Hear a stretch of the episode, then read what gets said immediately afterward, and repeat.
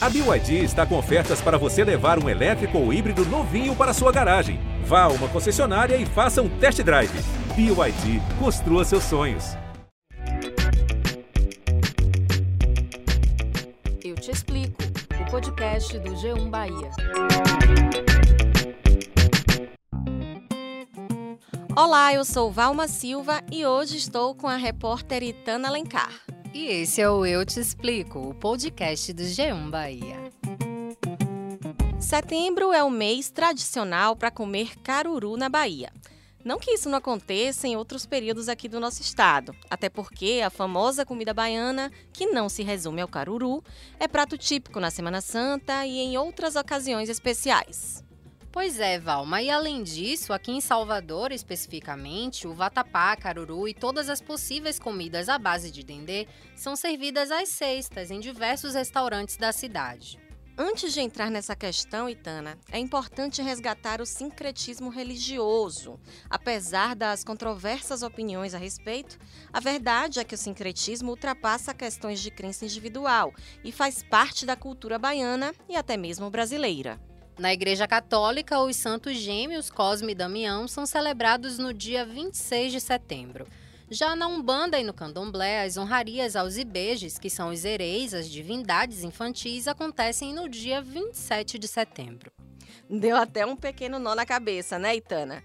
Mas então, de onde vem a tradição de ofertar caruru a Cosme e Damião? E os doces, que também são oferecidos aos santos católicos e aos ibejes. E a outra tradição de comida com dendê às sextas, dia de Oxalá, que não tolera dendê neste dia para quem é seu filho ou filha. Enfim, de onde vêm tantos costumes? É sobre esse assunto que vamos abordar neste episódio. Convidamos para o nosso bate-papo Elmo Alves, que é professor de História da Gastronomia e Antropologia da Alimentação. A gente conversa com o nosso convidado desse episódio do podcast Eu Te Explico. Elmo, seja muito bem-vindo. Conta para nós um pouco sobre o sincretismo entre Cosme e Damião e os Ibejes. Primeiro, falar de sincretismo, gente, é falar dessa, dessa miscigenação cultural que vivemos, né? Eu sei que hoje existe um movimento, né, que até é de contra esse sincretismo religioso, mas foi a forma que houve, foi a forma que se tinha para se celebrar os orixás Kisses e Voduns e não ser perseguido pela Igreja Católica. O secretismo nasce da capacidade né, de associar um santo católico a um orixá das religiões de matriz africana. Isso, a priori, com o objetivo de poder preservar suas tradições, sua ancestralidade. Então houve a associação de vários santos católicos a vários orixás da religião de matriz africana. Dentre desse sincretismo, um dos mais fortes é a figura de Cosme Damião, que foi associada a Ibeje. Né? É meio controverso essa associação nos dias atuais, quando a gente faz uma análise mais profunda. Primeiro, porque Cosme e Damião são dois santos gêmeos, mas são santos adultos foram homens que pregaram a fé cristã e é padroeiro dos médicos e dos sapateiros. né? E Beije é uma entidade né, urbana e não está atrelada a dois meninos, está atrelada a um menino e uma menina. e aí houve essa associação e hoje é praticamente muito difícil você desconstruir isso, você trazer a figura de Ibeje na sua essência, como orixá colobô, orixá mabaço, gêmeo, orixá da felicidade, da renovação, né? Orixá que simboliza isso, a renovação, o nascimento. E esse sincretismo é muito forte. E aí, você tem Cosme, Damião e Dom. Ainda tem umas, umas anacronismos, coisas assim interessantes, que é Cosme, Damião e Dom. E aí, quando você procura saber quem é Dom no Santo Católico, não existe. Né? Dom não existe. E Dom é o nome que é dado ao filho que vem após o mabaço, após os gêmeos. Então, repare que você tem uma miscigenação, você tem, você tem aí uma mistura tão grande, né? Muito grande que apenas nomenclatura no sentido, se você tentar desfazer isso, você acaba criando uma grande confusão na mente das pessoas. Porque você tem Corme, Damião, Doum, Malabá, Crispim, Crispiniano, ou seja, um, um, toda um, uma construção né, formada de uma forma empírica, dentro de saberes tradicionais, e criou-se toda uma tradição que quando você vai para a religião tradicional e urbana, ou você vai até para o catolicismo no seu é, na sua pureza, você vê que não existe essa associação e esses outros santos que foram aglomerados. Agora, o bonito do culto a Cosme Damião, associado a Ibeje, é justamente essa identidade brasileira nossa, porque mostra o quanto nós somos miscigenados, o quanto a nossa cultura é agregadora, é rica, é sofisticada, e mesmo hoje, com o movimento contra esse sincretismo, existe hoje intelectuais, estudiosos, pessoas das religiões de matriz africana que querem de alguma forma também tirar esse cabresto da Igreja Católica sobre a Igreja ou a, a religião de matriz africana, mas a gente percebe ao mesmo tempo que isso também não se dá de uma forma tão negativa, né? Isso mostra a capacidade criativa, a inteligência, né? essa capacidade extremamente artística também, vou usar o termo artístico, embora não se enquadre bem, de se ressignificar, né? de se reinventar e manter preservados os cultos. Então, falar de sincretismo é falar da forma como esse povo entendeu, resistiu e preservou suas tradições. É como você falou aí da questão dessa meio que aglomeração aí dos santos, das entidades e até mesmo dentro do próprio candomblé existem particularidades de cada nação, né? A gente tem nação Angola, nação Nagô, Queto, Jeje. Eu queria saber de você qual é o ponto em comum entre essas nações em relação aos ibejes, se há um ponto em comum, né? E também com relação ao sincretismo com Cosme e Damião essa discussão de nação é muito complicada. Porque, na verdade, hoje ela é muito mais forte. Hoje existe uma busca identitária muito forte, onde as casas de santos reafirmam-se através da sua tradição mater, né? maior, principal, paterna. Que coisa que no período, né? no, no, no triste período do processo escravocrata, onde homens e mulheres negros e negras foram escravizados, né? A gente não tem escravo, a gente tem escravizados. Não houve essa separação em, em nações, né? A gente vai ter troncos linguísticos, culturais, até porque a divisão de África, né? Não é uma divisão geopolítica feita pela ONU que existe hoje. A gente tinha uma divisão cultural, étnica, de grupos étnicos, né? Cada um com sua forma de ver o mundo, entender, perceber e reproduzir suas práticas. Então, muitos desses povos que aqui vieram através desse processo perverso e desumano que foi a escravidão, eles se miscigenaram, se misturaram mesmo. Houve uma grande né, miscigenação cultural também desses povos. Então, falar desses povos, na verdade, se você estuda mais a fundo o terreiro de Candomblé, né, as práticas religiosas do candomblé, você encontra elementos da cultura banto em uma casa laquetu, você encontra elementos de uma casa jeje, numa casa angola, você encontra elementos de uma casa queto, numa casa jeje. Então você percebe que essa miscigenação é muito maior. Eu acho que hoje a gente está muito nos egozinhos inflados aí, né? Até quando você estuda a formação das casas jejes, a formação das casas quetos, e bantos, você irá perceber que existia uma comunicação muito forte, uma troca, uma proteção né, muito grande entre elas. Eu posso dizer que Ibeja é um orixá fundamental, né? sendo Ibeje, sendo Runge, né, ou sendo um Vodun Jeje, é um orixá principal. É o orixá da renovação, é o orixá que está associado à criança. E a criança, seja na comunidade Banto, seja na comunidade urbana, na Govodum, Jeje, Savalu, no Marri, a criança é sempre um motivo de celebração, de festa, pois é a renovação da comunidade, é a vida que se renova, é o ancestral que volta. Então, a criança simboliza felicidade, né? Então, beijo, vunge, não importa o nome que leve, ele tem papel, ele, ela tem papel fundamental na renovação dessa sociedade. A figura da criança na Igreja Católica também tem essa relevância, né? Os católicos muito comentam a passagem bíblica que diz: Deixai vir a mim todas as criancinhas, como disse o Cristo, né? As crianças são batizadas, introduzidas, ainda nenenzinhas na religião. Então, acho que a criança é um ser que é tão puro que para todas as religiões ela tem essa importância, né? E por falar nisso, na Igreja Católica, Cosme e Damião são celebrados no dia 26 de setembro. Mas nas religiões de matriz africana, a festa é no dia 27. Já é mais uma confusão na cabeça, sobretudo do povo baiano, né? Isso é algo oficial ou faz parte apenas da cultura popular, do nosso imaginário?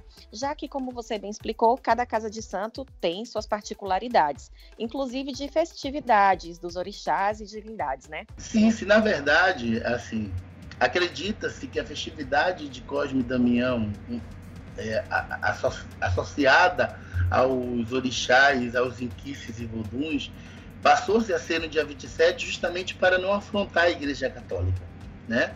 Porque é, hoje a gente é, é, complicado você separar Cosme e Damião da, da idealização de Ibeje, de Vunge. Né? Até o próprio católico hoje, que é devoto de São Cosme e São Damião, nunca pisou em um terreiro de candomblé, ele faz um caruru para São Cosme e São Damião. Né? e coloca o altar. Então, hoje, essa associação ela está em um plano simbólico complexo de ser desconstruído. É como você chegar para uma senhora de 90 anos que a vida toda associou Santa Bárbara e Yansan e dizer, Dona Maria, ó, Santa Bárbara não é Yansan. Mas na cabeça dela, no imaginário, no inconsciente, e no consciente também, sempre foi. Então, para muitas pessoas, torna-se é, impossível desfazer essa associação. E como você falou bem, a criança ela sempre vai ser exaltada, seja no catolicismo, seja nas religiões de matrizes africanas, pois a criança significa pureza, amor, renovação.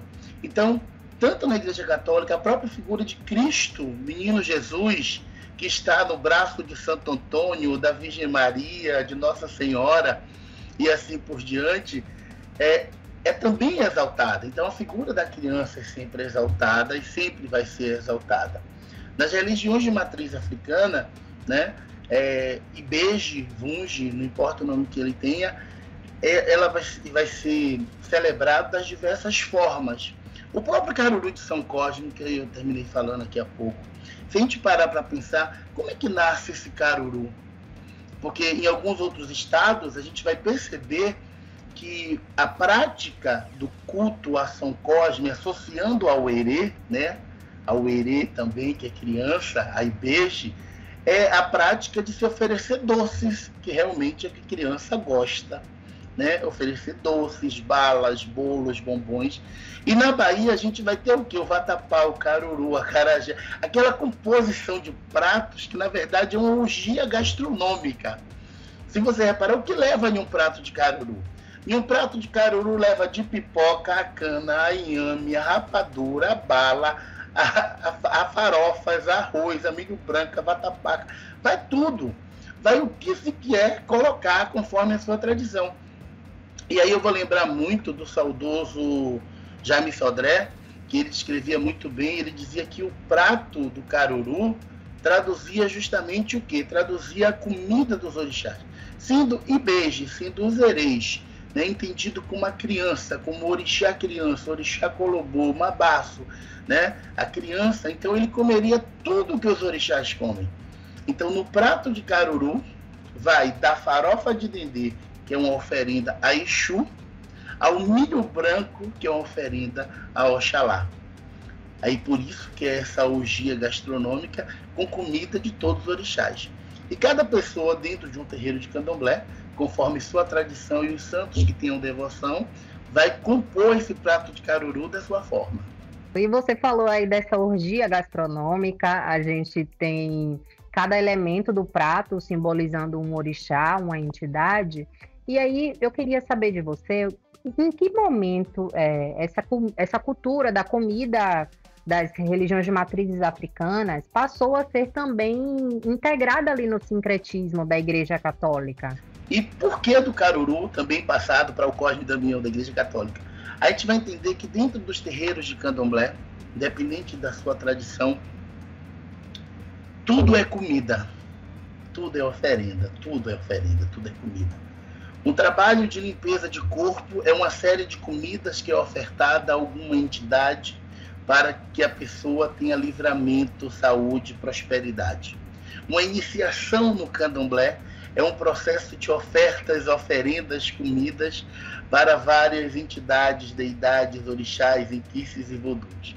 Então tudo é comida. Eu, eu queria agora entrar numa coisa, uma questão um pouco polêmica. É, a questão da oferenda, ela é muito mal vista e até pejorativada, assim, por pessoas que são praticantes da religião católica. Mas, em compensação, no candomblé e nas religiões de matrizes africanas, a oferta, a oferenda, ela vem de tudo isso que você falou, né? Da, da possibilidade da cura, o agradecimento, o pedido. Em que ponto esse sincretismo aí não está ligando lá com cá? na verdade a gente vai se deparar com a falta de conhecimento, né? E, e a falta de vontade de querer conhecer. Resume-se a isso. Porque todas as religiões, todas, judaísmo, cristianismo, islamismo, budismo, shintoísmo, todas as religiões têm uma relação muito forte com a comida, né? Se a gente parar para pensar que a gente reproduz a ceia de Cristo na Sexta-feira Santa, que a gente tem o ovo da Páscoa, da Páscoa, o ovo como símbolo de renovação, a gente tem a ceia natalina, a gente tem a Páscoa judaica, a gente tem tantos, sabe? A gente tem as interdições islâmicas e judaicas na alimentação, né? A cozinha kosher e assim por diante. Então toda religião ela tem uma proximidade muito forte com o que se come, como se come, aonde se come, né, e com quem se come. Ela tem uma relação muito forte com isso. O problema é que o candomblé isso é mais explícito. O candomblé, né, as religiões de matriz africana, elas, elas festejam, elas se regozijam, elas celebram e ela torna isso explícito. É, a relação com a comida ela não é só momentânea, ela é o tempo todo. Ela é o tempo todo. É, haja visto que nós podemos perceber nitidamente que né, o candomblé é a única religião que tudo termina em comida. Seja um bater-lata, seja uma simples reunião, o oferecer, o dar comida, o acolher, é uma prática comum das, das religiões de matriz africana, porque a gente está envolvido com a relação de troca, tudo é o EBE, tudo é a comunidade, tudo é junto. Eu sou porque você é, é um bantu, né? ninguém é sozinho, ninguém faz nada só. E, na verdade, o que acontece é que existe uma grande falta de conhecimento e uma, um grande desinteresse em conhecer, em tirar, sabe, a soberba, o orgulho, sair do seu pedestal e olhar essas religiões com mais empatia, um olhar mais sério, sabe, menos preconceituoso e entender porque essa religião ela tem uma relação muito próxima com o meio ambiente, né? ela tem uma, uma, um respeito e uma identidade com a natureza muito grande. A posição da mulher nessa religião ela é extremamente exaltada. A mulher é uma figura célebre, de grande respeito. A criança é respeitada nesse ambiente, a criança é sagrada. As pessoas de idade são exaltadas, o ancião, o griot, a abá, o abá, não importa o nome que seja chamado também. Então, o que falta é um pouco de boa vontade, de empatia, de respeito, né? Tirar o véu do preconceito sobre os olhos e olhar não como algo diferente, negativo. Elmo, é, quando eu era criança, eu fui a muitos eventos de Caruru de sete meninos. Eu queria saber por que sete meninos, por que aqueles meninos são reunidos em círculo, é, por que, que muitas vezes se come de mão, são peculiaridades. Quando eu era criança, eu estava lá na farra, não, não, não, só queria comer e fazer festa, não entendia muito bem o que é estava acontecendo. Mas hoje, adulta, eu gostaria de entender melhor esse processo. Como o professor Jaime Sodré falava, saudoso Jaime Sodré, criou-se o hábito de se trazer uma tradição de sete crianças, que seria a associação, né? E seriam Cosme, Damião, Doum, Alabá, Talabi, Crispim, Crispiniana, e que seria uma representação máxima dessas crianças, né? Seriam pessoas que representariam esse orixá, esse inquice ou vodum, e ali comeriam junto. Como eu já falei há pouco, no candomblé tudo é junto, é unido, é em comunidade. Então, nada melhor do que representar Ibeje, os ereis, do que as crianças, que são puras de coração e que seriam a personificação desse orixá, da sua personalidade, né? da, da sua essência, da sua ânima, que estaria ali presente. E comia-se todo mundo numa balbúdia, né? numa grande bacia e de mão. Esse conceito hoje já não existe mais. Hoje em dia se dá os pratos às criancinhas por várias questões, né? Questões sanitárias mesmo. Pois é, ainda mais em meio à pandemia, né? Imagine todo mundo comendo na mesma bacia, colocando as mãos. É, é difícil pensar nisso num momento como esse que a gente está vivendo. Acho que já é difícil já há um tempo atrás. O candomblé, assim como qualquer é, qualquer outro segmento né, da cultura, ela se movimenta, né, tem movimento. Né? Se a língua falada ela se transforma, ela se modifica com o tempo, as práticas sociais, alimentares, humanas também se modificam. Então hoje nós não temos práticas que nem se tinha 30, 20 anos atrás. Mudou-se muita coisa. Então hoje se oferta e beijo, se oferta, se faz o caruru, se faz. Mas não se pratica mais essas práticas da balbúrdia, por uma questão sanitária, de higiene, entre muitas outras práticas religiosas que se tinham e que também, em parte, criou-se um mito do candomblé mal visto perante algumas práticas, hoje já foram ressignificadas. Né? A gente tem que entender que é uma religião que nasceu no âmbito da escravidão. E o homem e a mulher negra, ele não tinha nada ele não tinha nada, ele não teve acesso a nada. Aí ele foi podado, expropriado todos os direitos. Então essa religião, essas práticas nasceram da resistência, do que podia ser e de como podia ser. Elmo Val tirou uma dúvida dela e agora eu quero tirar uma minha. É, por que, que aqui em Salvador a gente tem essa cultura de comer comida de dendê, que a gente chama de comida baiana, na sexta-feira, se a sexta-feira é o dia de Oxalá? Salvador, eu sempre brinco e eu falo, talvez algumas pessoas não gostem, de que essa religiosidade soteropolitana ela é afrocatólica baiana. Primeiro que candomblé é uma religião brasileira, não é religião africana. Se nós pegarmos a religião tradicional iorubá e o candomblé brasileiro, nós iremos encontrar diferenças muito grandes, peculiaridades, identidades muito próprias. Né? O candomblé já nasce com reunidos para cultuar, reunidos para rezar, dentro de um tronco linguístico banto, onde a gente vai ter uma religião que vai se formar, que é justamente simboliza a junção de todas as outras, ok? Segundo essa influência católica, ela é verdadeira. É por isso que o secretismo é tão forte. A influência católica é muito forte. Porque esses homens negros, pretos, essas mulheres pretas, negras, elas foram catequizadas. Embora, para se justificar a escravidão determinado tempo, esses homens e mulheres não tinham acesso à fé, pois acreditava-se que eles não tinham alma, mas eles já eram batizados lá quando saíam da costa da mina ou qualquer outro porto da África para a igreja recolher o imposto. Então, existia a influência católica. E por isso que eu digo a você que, a, que a, o sincretismo ele nasceu dessa capacidade criativa e inteligente de eu associar-me um santo católico ao meu orixá para cultuar, mas existia fé nessa pessoa, nesse santo católico, porque ela também aprendeu que esse santo era verdadeiro. Não é à toa que os terreiros de candomblé, durante muito tempo, levavam seus iaôs para assistir à missa, conforme o santo foi iniciado e o santo do iaô existia. Então essa influência católica é muito forte. Eu sei de uma coisa, viu, Elmo? Seja sexta, sábado, domingo, na igreja, num terreiro, comer caruru, vatapá em qualquer tempo é bom demais. É um, traço da nossa cultura que eu jamais pretendo abrir mão. Gostaria de agradecer a sua presença aqui no nosso podcast. Muito obrigada por contribuir com todo o seu conhecimento aqui no Eu Te Explico. Para você que nos acompanhou até aqui, muito obrigada e até a próxima edição. Até mais! Eu te explico, o podcast do G1 Bahia. Edição Márcio Souza. Coordenação Danuta Rodrigues.